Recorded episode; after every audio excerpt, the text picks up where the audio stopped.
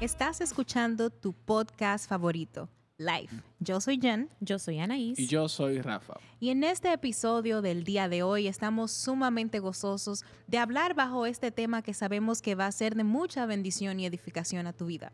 Y queremos hacerte una pregunta. ¿Preocupado? Y es que cuando nuestros pensamientos están centrados en cosas que están fuera de nuestro control, como las finanzas, el estudio de los hijos, nuestros propios estudios, el trabajo, cuentas por pagar, la salud. A esto nosotros solemos llamarlo el estar preocupados.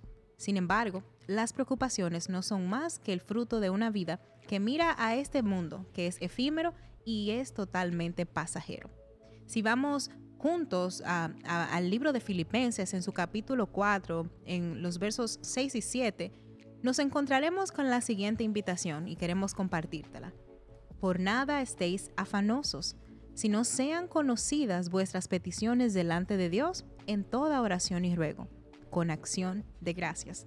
Y la paz de Dios, que sobrepasa todo entendimiento, guardará vuestros corazones y vuestros pensamientos en Cristo Jesús. Amén. Y todo aquello que es efímero y pasajero trae como cosecha la ansiedad y los diferentes trastornos que estresan al hombre. La realidad de ese estrés que tanto mencionamos es que nunca es causado por los problemas, sino por la forma en que nosotros vemos esos problemas que tenemos.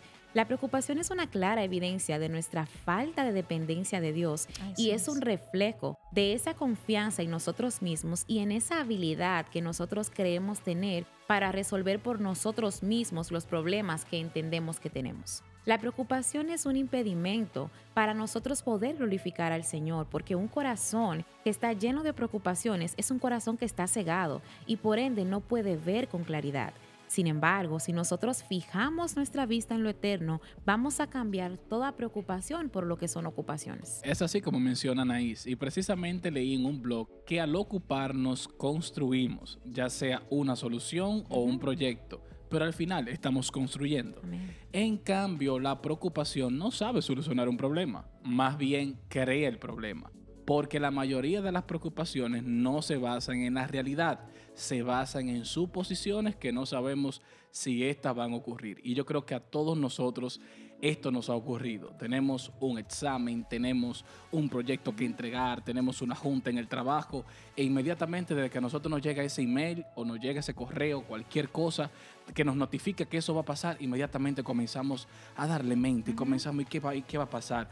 O un, el jefe quiere hablar contigo. Eso nos causa a nosotros, nos desequilibra y muchas veces esto no es basado en la realidad. Por esto se nos hace tan importante que lleguemos a cambiar toda preocupación por la correcta ocupación y poder así ocuparnos en la asignación que nos ha sido dada por gracia, este regalo de parte de nuestro Dios, que claramente es una fiel colaboradora al propósito eterno. Es así, al estar preocupados nosotros desviamos la mirada de lo que Dios ya ha dicho. Y un ejemplo de esto es la preocupación indebida. O sea, es una, una intrusión impertinente en la providencia de Dios. Es como querer convertirse en el padre de la casa en lugar de ser el hijo, es ponerse de Señor en lugar de ser un siervo al que el Señor provee. Y tenemos que entender que para ser libres de las preocupaciones y angustias, debemos dejar toda incredulidad y creer con toda certeza que la paz de Dios sobrepasa realmente todo entendimiento.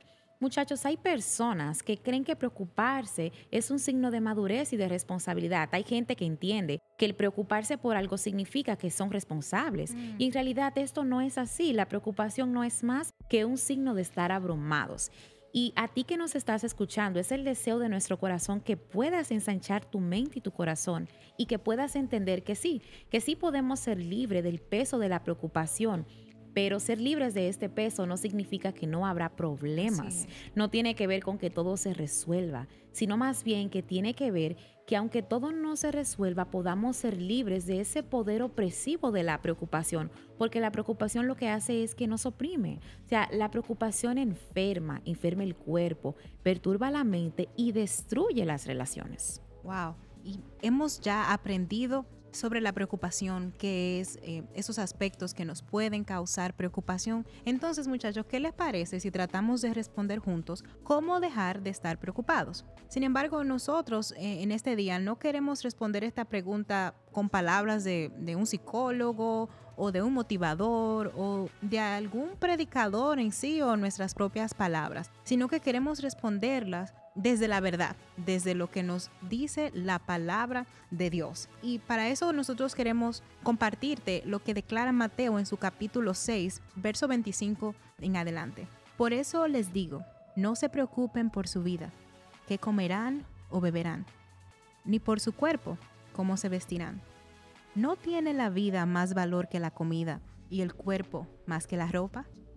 Fíjense en las aves del cielo, no siembra ni cosechan, ni almacenan en graneros. Sin embargo, el Padre Celestial las alimenta. ¿No valen ustedes mucho más que ellas? ¿Quién de ustedes, por mucho que se preocupe, puede añadir una sola hora al curso de su vida? ¿Y por qué se preocupan por la ropa? Observen cómo crecen los lirios del campo. No trabajan ni hilan. Sin embargo, les digo que ni siquiera Salomón, con todo su esplendor, se vestía como uno de ellos. Si así viste Dios a la hierba que hoy está en el campo y mañana es arrojada al horno, ¿no hará mucho más con ustedes, gente de poca fe? Así que no se preocupen diciendo, ¿qué comeremos? ¿O qué beberemos? ¿O con qué nos vestiremos? Los paganos andan tras todas estas cosas, pero el Padre Celestial sabe que ustedes las necesitan. Más bien, busquen primeramente el reino de Dios y su justicia, y todas estas cosas les serán añadidas. Por lo tanto, no se angustien por el mañana, el cual tendrá sus propios afanes. Cada día tiene ya sus problemas. Así es, y basado en este pasaje que acabamos de leer, queremos dejarte con los siguientes puntos para seguir enriqueciendo eso que Jennifer nos acaba de decir, que es una tremenda palabra y es que debes tener el enfoque correcto. Estar mal enfocado es fijar la vista en lo efímero y temporal, en lo que no soy y en lo que no tengo. Y si yo pudiera resumirlo en palabras eh, claras, necesidades básicas. Un correcto enfoque de vida trae paz y enfócate más en la vida que en sus necesidades. La pregunta que te quiero dejar hoy como reflexión, ¿cuál es tu enfoque?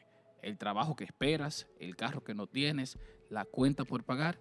Quiero decirte lo siguiente, la verdadera vida es Cristo. Amén. Amén. Entonces podemos ver de que debes tener el enfoque correcto y también queremos compartirte de que no debes de perder de vista tu identidad y valor en Cristo, sino que debes de vivir en función de ello. Este mundo te asigna valor en función de lo que tienes y que entiende que tu valor, nosotros queremos decirte que no tiene que ver con esta función que el mundo te ha asignado en sí, por lo que tú puedas poseer, ni tampoco está en esas cosas, en esos títulos que quieren darle sentido a tu vida, sino de que está en lo que Dios ya ha dicho de ti. Por lo tanto, no hay sentido en preocuparte en conseguir cosas que te den reputación, cuando ya Cristo ha dicho mucho más de ti. Así es, hay otro punto que queremos compartirte y es entender que la preocupación nunca añade, solo resta tranquilidad. Entonces, entendiendo esto, no hay nada que podamos hacer y no hay nada que vamos a resolver con el estar preocupados. Entonces, ¿por qué preocuparte? ¿Por qué afanarte? Otro punto también que queremos dejarte es que deselles la preocupación que te impide ver el cuidado de Dios. Todo lo que nos preocupa domina nuestro pensamiento. Pensar en lo que nos hace falta nos impide el poder disfrutar las cosas que tenemos, las cosas que Dios nos ha provisto. No importa qué tan grande sea nuestra preocupación, entendamos y tengamos la certeza de que Dios está al pendiente de nosotros y que Él cuida de nosotros. Así es. Y otra cosa que no quiero dejar pasar es que fijemos nuestra vida en lo eterno y no en lo pasajero. Y quiero que usted atesore esto en su corazón. Descansemos en la providencia y cuidado de nuestro Padre que ha prometido estar con nosotros todos los días de nuestra vida. Y cambiemos toda preocupación por la correcta ocupación. De verdad que ha sido para nosotros un placer que estos minutos de su tiempo, de su día, usted lo haya tenido para estar conectados con nosotros a través de este episodio. Así que la gracia y la paz de nuestro Dios esté con cada uno de ustedes. Ha sido para nosotros un placer que usted esté conectado con nosotros en live de podcast. Y como siempre nos despedimos, como las muchachas saben decirlo. Nos vemos en la próxima. Bye bye. Chao, chao.